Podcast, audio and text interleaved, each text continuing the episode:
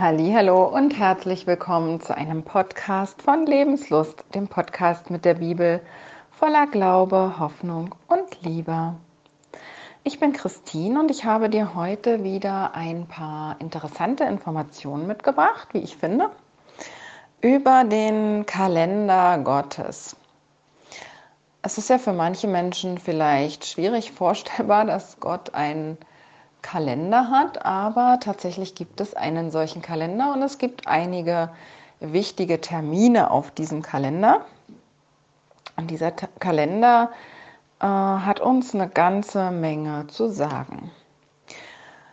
Der Kalender, den wir von Gott äh, bekommen haben, sozusagen, den wir erstellen sollten, ist einer der kompliziertesten Kalender dieser Welt. Und ich werde dir auch gleich erzählen, warum das so ist.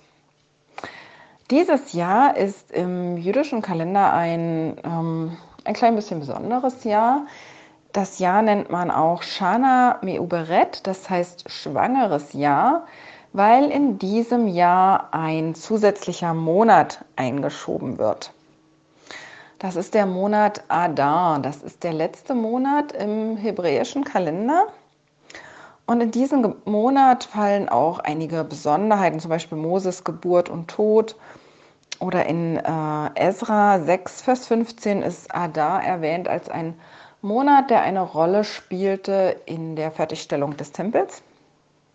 Und natürlich im Buch Esther wird immerzu dieser Monat erwähnt, weil es der Monat ist, äh, auf den eben dieses Massaker fiel, was der Haman, dieser Minister des Königs, plante, um das jüdische Volk zu vernichten.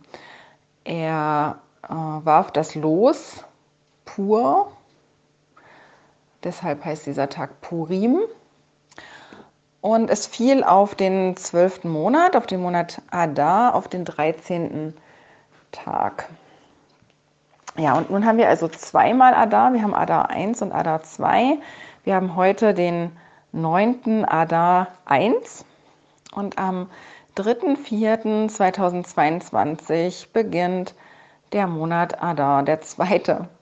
Dieses Purimfest übrigens feiern wir äh, im zweiten Monat, im zweiten Adar, aber am ersten, also in, im ersten Monat Adar ist es üblich, ein kleines Purim zu feiern, also eine kleine besondere Mahlzeit zu machen oder sich das irgendwie ein klein bisschen schick zu machen.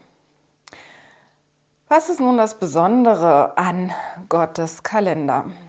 Gott hat im zweiten Buch Mose, als das Volk Israel aus Ägypten ziehen sollte, als das Volk sozusagen als eine Nation berufen wurde und sich als Volk formierte, wichtige Anweisungen gegeben, die den Kalender betreffen. Er sagte, dieser Monat soll bei euch der erste Monat sein und von ihm an sollt ihr die Monate des Jahres zählen. Und dann erklärt ihr dieses Pessachfest, was gefeiert werden soll in diesem Monat der Befreiung. Und er macht eben klar, dass dieser Monat, der wurde Abib genannt. Abib ist eine Bezeichnung, hm, vielleicht kann man das vergleichen mit unseren äh, Monden. Wenn man sich mal anschaut, die, die Monde haben ja in, in unserer Region äh, Namen. Es gibt zum Beispiel im Herbst den Erntemond, so wird der Vollmond dann genannt, oder der Erdbeermond, wenn die Erdbeeren reif sind oder ähnliche Sachen. Und dieser Monat Abib, äh, der bezeichnete den Reifezustand der Gerste, der in diesem Monat, die in diesem Monat äh, heranreifte. Und dieser Monat soll also immer im Frühling stattfinden. Und damit hat Gott dem Volk Israel die ganz klare Anweisung gegeben, dass sie die, die Monate sowohl nach dem Sonnen- als auch nach dem Mondkalender gestalten sollen. Und das ist kompliziert. Er sagt zu ihnen, heute zieht ihr aus im Monat Abib. Und wenn du in das Land kommst, dann sollst du diesen Brauch halten in diesem Monat und eben zu dieser Zeit. Und das ist ein bisschen schwierig, weil Sonne und Mond ähm, vertragen sich nicht besonders gut oder man kann sie schlecht gemeinsam integrieren. weil das Sonnenjahr ist 365 Tage und 6 Stunden lang. Das Mondjahr hat 354 Tage, 8 Stunden und 876 Chalakim, das sind 876 Teile. Also ist das Mondjahr 10 Tage, 21 Stunden und 204 Chalakim kürzer.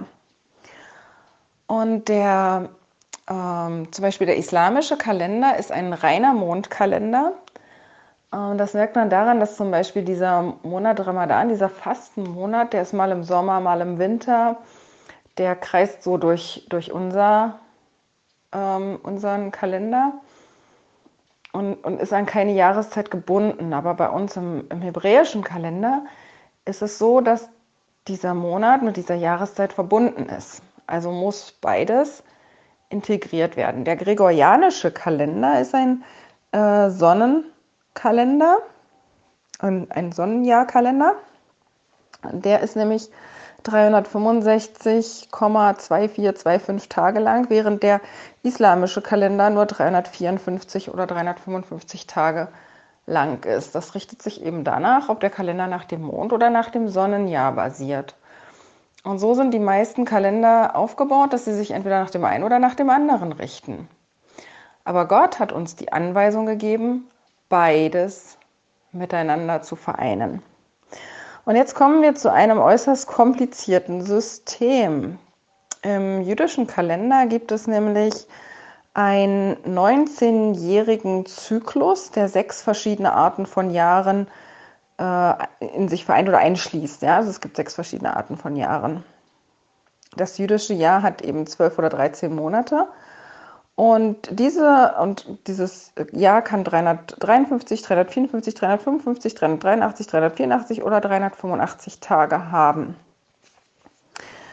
Dieser Monat Adar 2 wird immer eingeschoben im dritten Jahr, im sechsten Jahr, im achten, im elften, im vierzehnten, im siebten und im neunzehnten Jahr, weil eben das Mondjahr kürzer ist und die sich dann wieder aufholen sollen. Im dritten Jahr, wenn zum ersten Mal ADA 2 eingeschoben wird, liegt das Mondjahr schon 33 Tage hinter dem Sonnenjahr zurück. Dann wird im sechsten Jahr nochmal eingeschoben. Im achten Jahr bekommt der Mond dann sogar ein paar Tage Vorsprung und am Ende dieses 19 Jahre Zyklus sind beide also ziemlich vereint. Warum ist das so kompliziert oder was hat uns das zu sagen? Also Gott wollte, dass wir diese großen Anstrengungen, dieses relativ komplizierte im Kalender auf uns nehmen, um beides zu vereinen, um zu versuchen, dieses Unvereinbare zusammenzubringen in einen Kalender, sodass eben wirklich dieses Pessachfest immer im Frühling gefeiert werden kann. Und es ist ein, ein Bild, was er uns gibt oder eine Anweisung, als Israel als Nation gegründet wird. Und mir scheint es, als wenn er sagt, auch ihr als Menschen, ihr als Stämme, die ja zu einem Volk vereint wurden, ihr seid so unterschiedlich wie Sonne und Mond. Und ihr habt unterschiedliche Ansichten, unterschiedliche Erfahrungen. Und ihr sollt genau solche Anstrengungen auf euch nehmen um immer wieder irgendwie zusammenzukommen. Es kann sein, dass der eine einen Vorsprung hat, dann wieder der andere. Aber dass wir immer wieder die, die Bemühung haben, mit anderen Menschen eine Einheit zusammenzukriegen. Und ich glaube, gerade jetzt spürt man das ganz doll, dass es zwischen Menschen große Unterschiede gibt, Diskrepanzen. Und oft ist es in unserer Zeit so, dass man leichter sagt, oh, man trennt das lieber, dann macht man eben reines Sonnenjahr, reines Mondjahr oder ich bleibe bei meiner Meinung, ich gehe mit dem auseinander. Aber Gott fordert uns immer wieder auf. Versuche das irgendwie zusammenzukriegen, egal wie, wie schwierig, wie anders der andere ist. Und das ist eine Wahnsinnsherausforderung. Und dieser 19-Jahre-Zyklus, den wir hier haben, der echt total die Anstrengung übernimmt, das irgendwie ineinander zu bekommen, der ist mir ein totales Bild dafür, dass ich 19 Mal Anstrengungen, ähm, bildhaft gesprochen, unternehmen soll, um zu versuchen, irgendwelche Unterschiede doch zu vereinen und das zusammenzubekommen und nicht zu sagen, ich gehe meiner Wege, du gehst deiner Wege, sondern dass man immer irgendwie ja doch wieder versucht, einen Weg zu finden und dann entsteht etwas total Schönes. Es entsteht nämlich tatsächlich ein, ein Kalender, der es letzten Endes sogar einfacher macht. Ja? Für die Moslems ist es schwieriger, im Sommer zu fasten, wenn dieser Ramadan in den Sommer fällt und sie nichts trinken dürfen tagsüber, als im Winter. Bei uns sind die ähm, Tage immer in der gleichen Jahreszeit. Das, das macht es manchmal einfacher, es ist harmonischer. Aber die Anstrengungen sind natürlich größer, aber sie werden belohnt. Und ich glaube, das ist das, was wir auch sehen dürfen, dass wir von Gott belohnt werden, wenn wir diese Anstrengungen unternehmen, dass er auf unserer Seite ist, wenn wir irgendwie versuchen, einen Schritt auf den anderen, der Lichtjahre entfernt zu sein scheint, zuzugehen.